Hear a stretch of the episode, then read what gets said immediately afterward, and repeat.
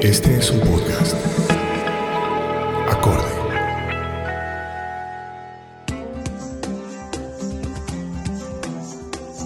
Mi nombre es Julio Andrés Rosso Grisales. Soy el director de AISO, Academia de Innovación para la Sostenibilidad. Hoy vamos a hablar sobre un tema muy interesante y es la relación que existe entre emprendimiento, cultura y creatividad. Para ello tengo dos invitados de lujos, una emprendedora que trabaja el tema de consultoría cultural y un líder social que aborda la relación entre creatividad, biodiversidad, innovación y sostenibilidad. Laura, ¿cómo estás? Muchas gracias por ser invitada en este programa Charlas con AISO. Hola Julio, gracias a ti por invitarme. Estoy supremamente contenta de compartir este tema para el programa. Y el mismo saludo también para Andrés Guzmán. Bienvenido Andrés. Julio, ¿cómo estás? Eh, también pues feliz de poder compartir contigo y con todas las personas que nos están escuchando pues toda esta visión. Bueno, vamos a hablar sobre un tema que nos apasiona a los tres, sobre las oportunidades que existen alrededor del emprendimiento cultural y cómo la creatividad y la originalidad, un tema, vamos a abordar el tema de la biooriginalidad, eh, cómo pueden enriquecer la labor de aquellos emprendedores culturales. Laura, tú tienes un emprendimiento, háblanos sobre ese emprendimiento, de qué se trata, cuál es la causa que persigue tu proyecto. Bueno, este emprendimiento se llama UMA.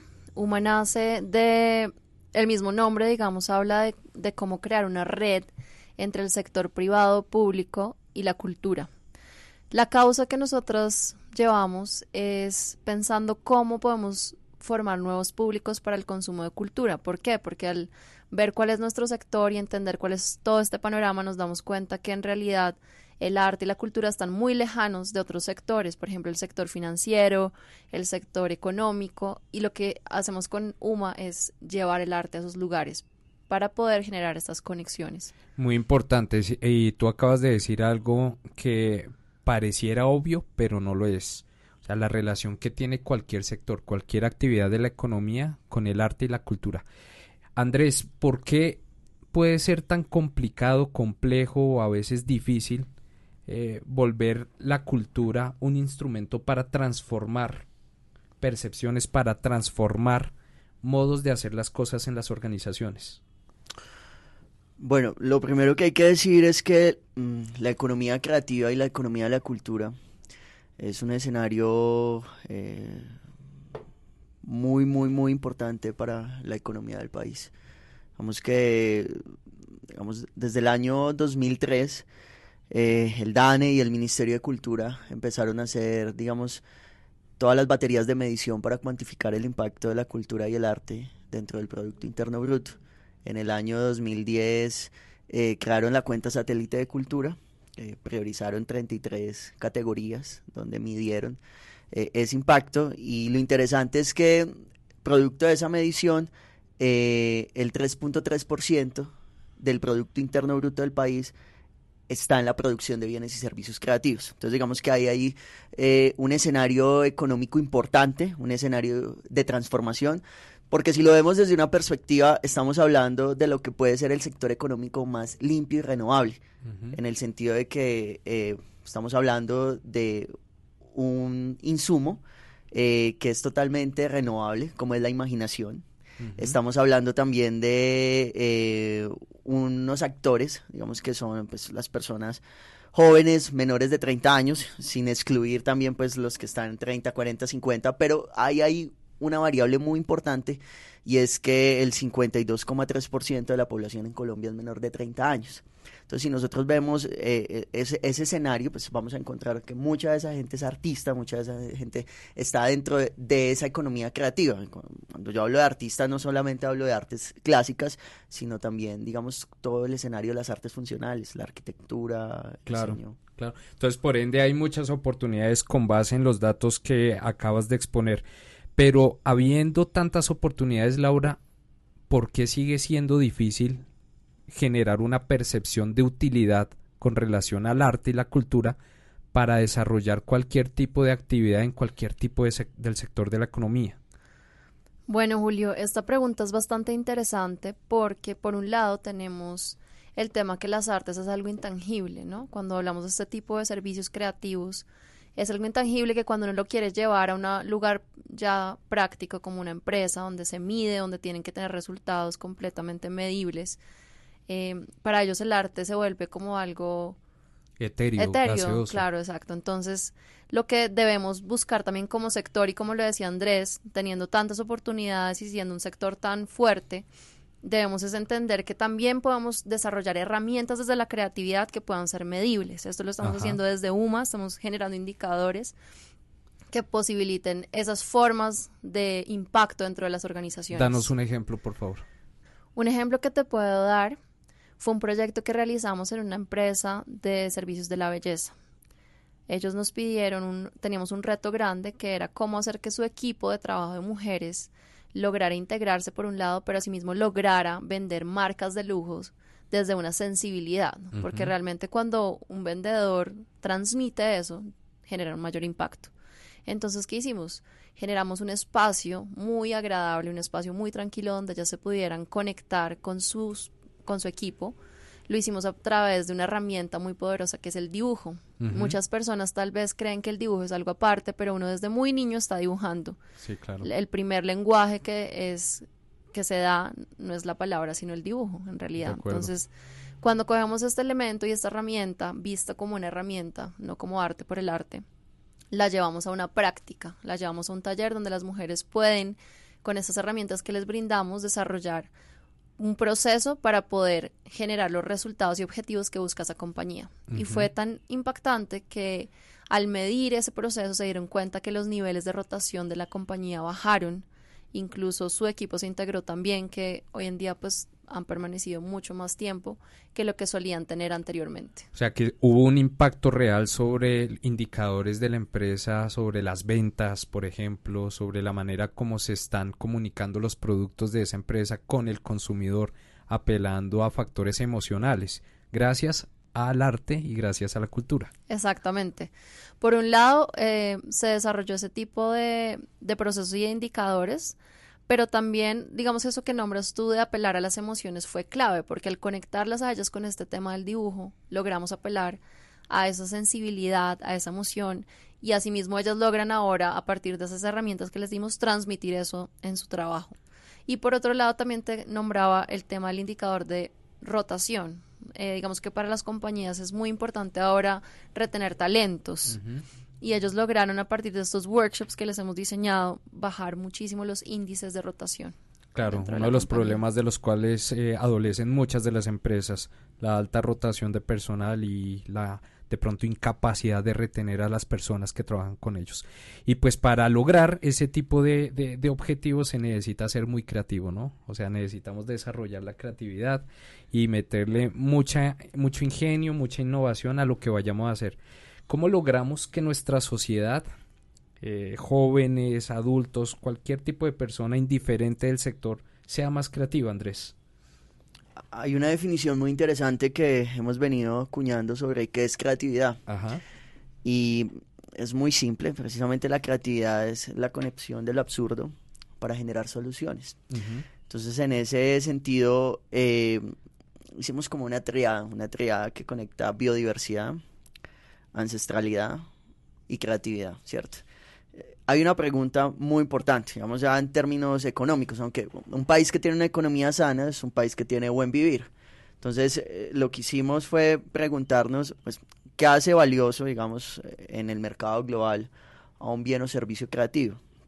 Pues que hay dos elementos. Uno es la originalidad y otro es la funcionalidad de ese bien o servicio creativo.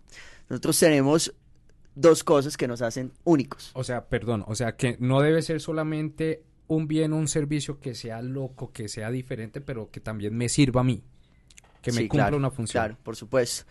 Em, hay un escenario, digamos, en, el tema del arte, o sea, eh, el arte debe llevar a la reflexión, el arte eh, debe llevar a la contemplación, pero también el arte, pues finalmente eh, en ciertos estados debe llevar a entretener y debe llevar a entretener también desde una lógica de fortalecer ciertos valores dentro de, un circuito. Entonces, nosotros tenemos dos elementos en Colombia que nos hacen únicos. y son la biodiversidad y son la ancestralidad. Somos el segundo país más biodiverso del mundo, ¿no? Sí, aunque seríamos el primero en densidad de especies por metro cuadrado. El sistema de información en biodiversidad tiene sistematizadas 56.438 especies de flora y fauna y apenas eso pues, dicen que es el 15% del potencial total que tenemos. Entonces nosotros desde Creatividad para Colombia, que es una plataforma ciudadana de creativos que están dentro de las 47 áreas que nosotros hemos, eh, digamos, monitoreado, que producen bienes y servicios creativos, em, desarrollamos un concepto que es la biooriginalidad. Y ese concepto eh, lo introyectamos en, un marco referente, que es un proyecto de ley que radicamos en el Congreso de la República, y es el proyecto de ley de estímulo a la creatividad en Colombia.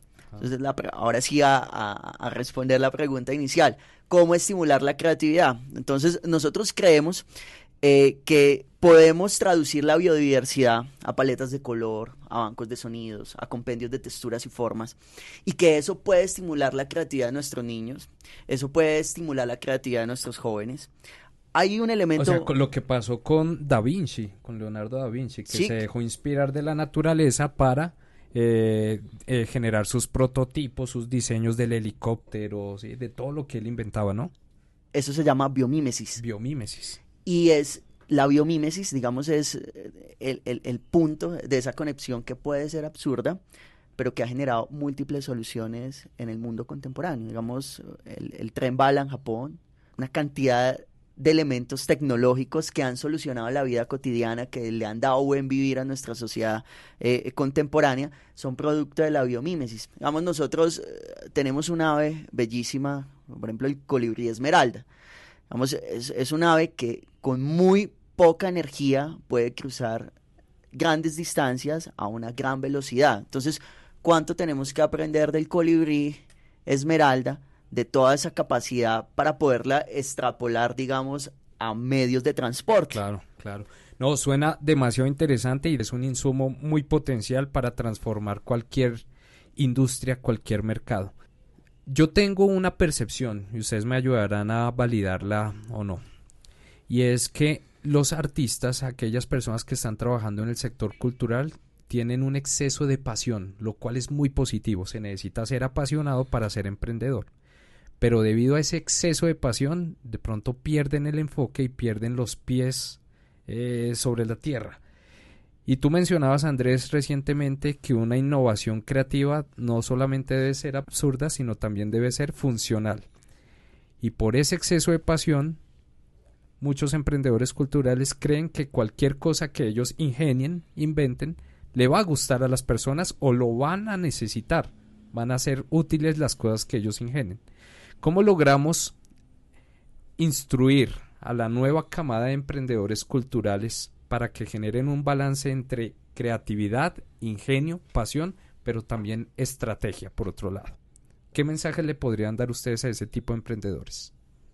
Bueno, digamos que desde mi lugar yo crecí en una familia de artistas y lo que dice Julio es completamente lo que nos ha pasado porque siempre tenemos la pasión por encima de eso. Sin embargo, en este proceso de tres años que llevo con mi empresa, he decidido también estudiar, he tomado varios cursos y hay una herramienta muy interesante que nos ofrecen en la Cámara de Comercio donde podemos tener la posibilidad de estudiar las herramientas que se necesitan para ser un buen empresario dentro de las industrias culturales, porque también digamos que en este marco político, a partir de algunas leyes que han salido, también están impulsando muchísimo las economías creativas y culturales en el país y por esa razón se están dando varias herramientas para estudiar y aprender. Entonces, lo que yo recomendaría y como mi gran consejo que les doy a los artistas y a las personas de este sector es que sigan con su pasión, es lo más importante, lo que los va a mover todos los días a levantarse, a decir sí puedo, a decir estoy feliz por hacer esto, a pesar de todos los retos y las, las cosas que, que se les vengan, pero también por otro lado súper importante que se formen, se formen para entender cómo es, por ejemplo, un estudio de mercados, para que se formen cómo es una segmentación con clientes y que de esa manera ellos puedan también vender un producto que sea lo que el mercado está pidiendo, porque como decías, Julio, no siempre es lo que uno quiere en su creatividad, sino realmente es lo que el, el mercado necesita. Ahí, ahí está el balance, no es solamente pensar que por el hecho de que a mí me gusta como creativo, como emprendedor cultural, le va a gustar necesariamente al consumidor o a un segmento del mercado en específico. Eh, tú hablabas sobre retos, los retos que tienen los emprendedores culturales en un contexto como Colombia para poder iniciar, mantenerse y escalar en sus iniciativas de emprendimiento. Andrés, ¿cómo abordar esos retos? ¿Cuáles son los principales retos que tiene el emprendedor cultural en un país como Colombia y cómo abordarlos? Yo creo que cada vez es más presente las relaciones transdisciplinarias. Entonces, eh, es muy importante, digamos que, generar diálogos entre diferentes áreas del conocimiento, porque de esa forma, digamos, un, creativo que pueda ser muy volado, pues necesariamente necesita un economista, necesita un abogado, necesita otras áreas del conocimiento que le pueden ayudar a apalancar esa visión, que no podemos, digamos, eh, desconectar esa capacidad de, lo que decías, de algo que puede ser muy loco, porque ahí precisamente puede estar el, clic de la cosa. Pero cuando construimos relaciones em, con otras áreas, digamos que tienen el método para poder construir una ruta, pues sencillamente lo que vamos a darle es una oportunidad, una gran idea de que de una u otra forma se vaya transformando en algo tangible. Muy válido. Digamos que también a mí me gustaría aportar a lo que está diciendo Andrés y es entender que otras personas de otros sectores fuera de, lo cultural también tienen campo en este sector. ¿Por qué? Por lo mismo que él le estaba diciendo. Es muy necesario trabajar interdisciplinarmente eh, digamos, en mi empresa tenemos algo muy interesante, es que trabajamos con psicólogos, antropólogos para ciertos proyectos muy puntuales donde ellos nos apoyan en la parte de mediciones. Entonces, digamos que eso es un ejemplo muy claro de cómo también este sector está abriendo nuevos caminos para que otras personas vengan a trabajar con la creatividad y con sus conocimientos. Y necesitamos más comunicadores también, necesitamos hacer de la comunicación un instrumento de educación para que más y más personas consuman cultura, consuman arte no solamente desde el punto de vista de la diversión, del entretenimiento, como lo mencionaba Andrés anteriormente, sino también desde el punto de vista de la utilidad y la funcionalidad para sus quehaceres, ya sea en una organización, en una empresa o como emprendedores también. Entonces necesitamos difundir mucho más la utilidad de la cultura y del arte como instrumento para realizar algo más.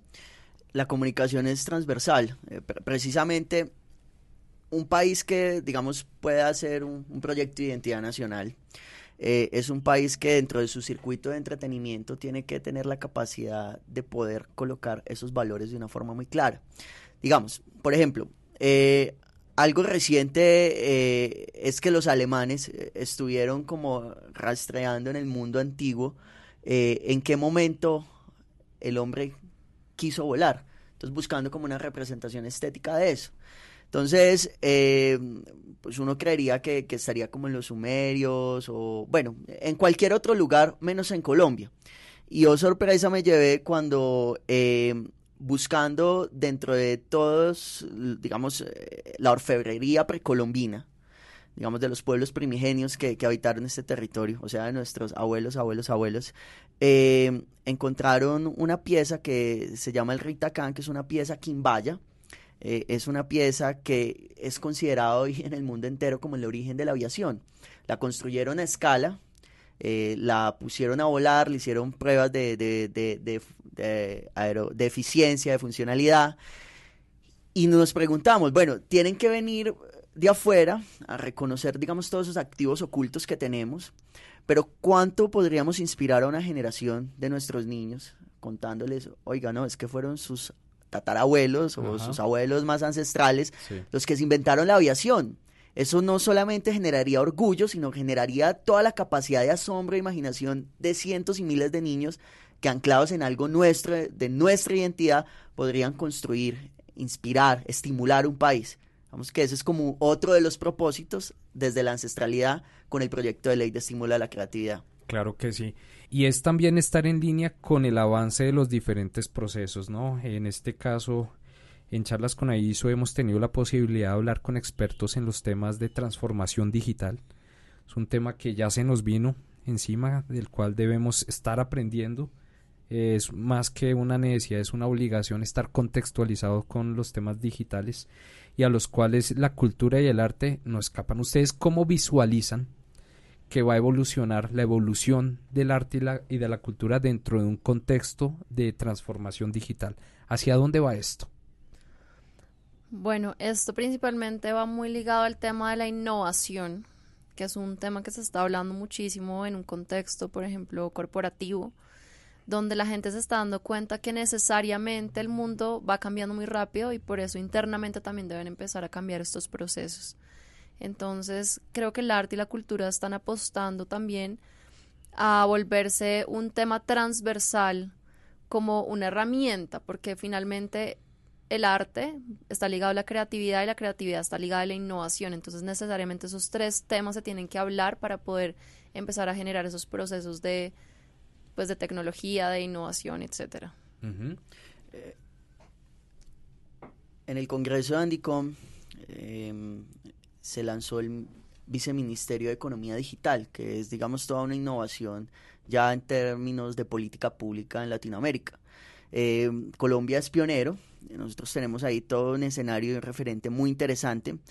Eh, lo, lo, lo, que se siente venir es, es un despertar de las ciudades intermedias del país. Vamos que el 92% de la producción de bienes y servicios creativos se concentra en Bogotá pero hay situaciones muy interesantes. Por ejemplo, que la empresa que más videojuegos exporta en el país está en Bucaramanga. Entonces, digamos, hay, hay, hay una cantidad de actores. Digamos, nosotros hemos eh, hecho un análisis donde ocho ciudades intermedias tienen oferta académica para producir bienes y servicios creativos. Y esas ciudades intermedias también están muy cercanas a la ruralidad, eh, hay un potencial enorme con otros sectores de la economía para ser apalancados, digamos, desde el escenario de la comunicación, desde el escenario de la construcción de la identidad. Eh, el turismo es uno de ellos, la agricultura es vital en ese escenario. Entonces, es lo, que, lo que decía Laura anteriormente, hacer el vínculo entre la cultura y otros sectores de la economía. Entonces yo creo que ahí, ahí va a haber, ahí va a haber todo todo un potencial y, y un escenario que realmente nos puede llevar a construir pues eh, un país en paz, un país que pueda estar eh, eh, ligado profundamente a lo que es, a descubrir su identidad. Yo creo que, eh, y, esto, y esto está en todos los escenarios, no solamente en el, en el ámbito social, sino también en el ámbito corporativo, una empresa que logra construir su identidad, que logra empoderarse de su identidad, pues es una empresa que va a tener una visión muy clara y que va a tener una estrategia supremamente funcional para poder saber y llegar hacia dónde va, ¿no? el arte y la creatividad son dos instrumentos transversales que tienen gran aplicabilidad en cualquier sector de la economía y que denota muchas oportunidades para los emprendedores. Bueno, vamos finalizando este episodio de charlas con EISO, pero no, no, no quiero despedir el programa sin antes pedirles a Laura y Andrés que nos regalen dos consejos para los emprendedores, para los emprendedores culturales. ¿Cuáles son esas dos cositas que ustedes quisieran decirle una Laura y otra Andrés, para motivar a más emprendedores a que se monten en el cuento de la cultura y que se monten en el cuento de la sostenibilidad? Em, hay que mirar hacia adentro. Eh, adentro tenemos cualquier cantidad de activos ocultos, cualquier cantidad de matrices que nos pueden inspirar. Eh, Colombia es un país rico ¿Adentro en la persona o el país? Ambos uno mira hacia adentro, puede encontrar la fuerza, puede encontrar el corazón, puede encontrar la visión, pero adentro en el país también puede encontrar toda la riqueza que está aún por contar y que el mundo está atento a ver, a reconocer. Entonces yo creo que la innovación debe ser endógena, eh, debe construir desde adentro con los elementos que tenemos y yo creo que ahí la, la biooriginalidad es clave para poder eh, replicar no solamente a las artes clásicas, sino también en el diseño industrial, en el diseño gráfico, en el diseño textil, en la arquitectura. Ahorita hay un potencial enorme con nuevos eh, elementos de construcción, eh, materiales vegetales, reconocernos. Yo creo que eso es clave para poder contar algo nuevo al mundo y yo creo que ahí va a estar el, el gran valor diferencial. Gran consejo, Andrés. Bueno, yo también como un gran consejo les diría a artistas y emprendedores culturales que miren hacia otros sectores. Eh, es clave entender que esto debe ser un trabajo interdisciplinar donde se pueda construir en conjunto, se pueda construir conocimiento que aporte, que sea funcional, pero que sea también desde la creatividad. Entonces, los invito a que observen, a que se abran, a que conecten y generen esas conexiones entre nuevos sectores. Perfecto. ¿Dónde podemos aprender mucho más sobre consultoría cultural? ¿Dónde, dónde te encontramos, Laura? Bueno, eh, me pueden encontrar en mi página web que es www.umaproyectos.com y en todas las redes sociales también aparecemos así, en Facebook, Instagram y Twitter. Y Andrés, ¿dónde podemos aprender más sobre biooriginalidad, creatividad, ese vínculo entre la biodiversidad, la sostenibilidad y la innovación? Em, tenemos una página que es www.creatividadparacolombia.co también en mi página www.andresguzman.co y en todas las redes sociales estamos como Creatividad para Colombia y yo estoy como Guzmán Bogotá. Perfecto, muchas gracias por haber pasado por los micrófonos de Acorde FD, nuestro aliado y nuestro amigo en estas charlas con AISO. Finalizamos este podcast en charlas con AISO muy complacidos al entender cuántas oportunidades existen para los emprendimientos culturales y cómo la creatividad y el arte son una herramienta y un instrumento para transformar la industria, para transformar el mercado, para transformar la sociedad.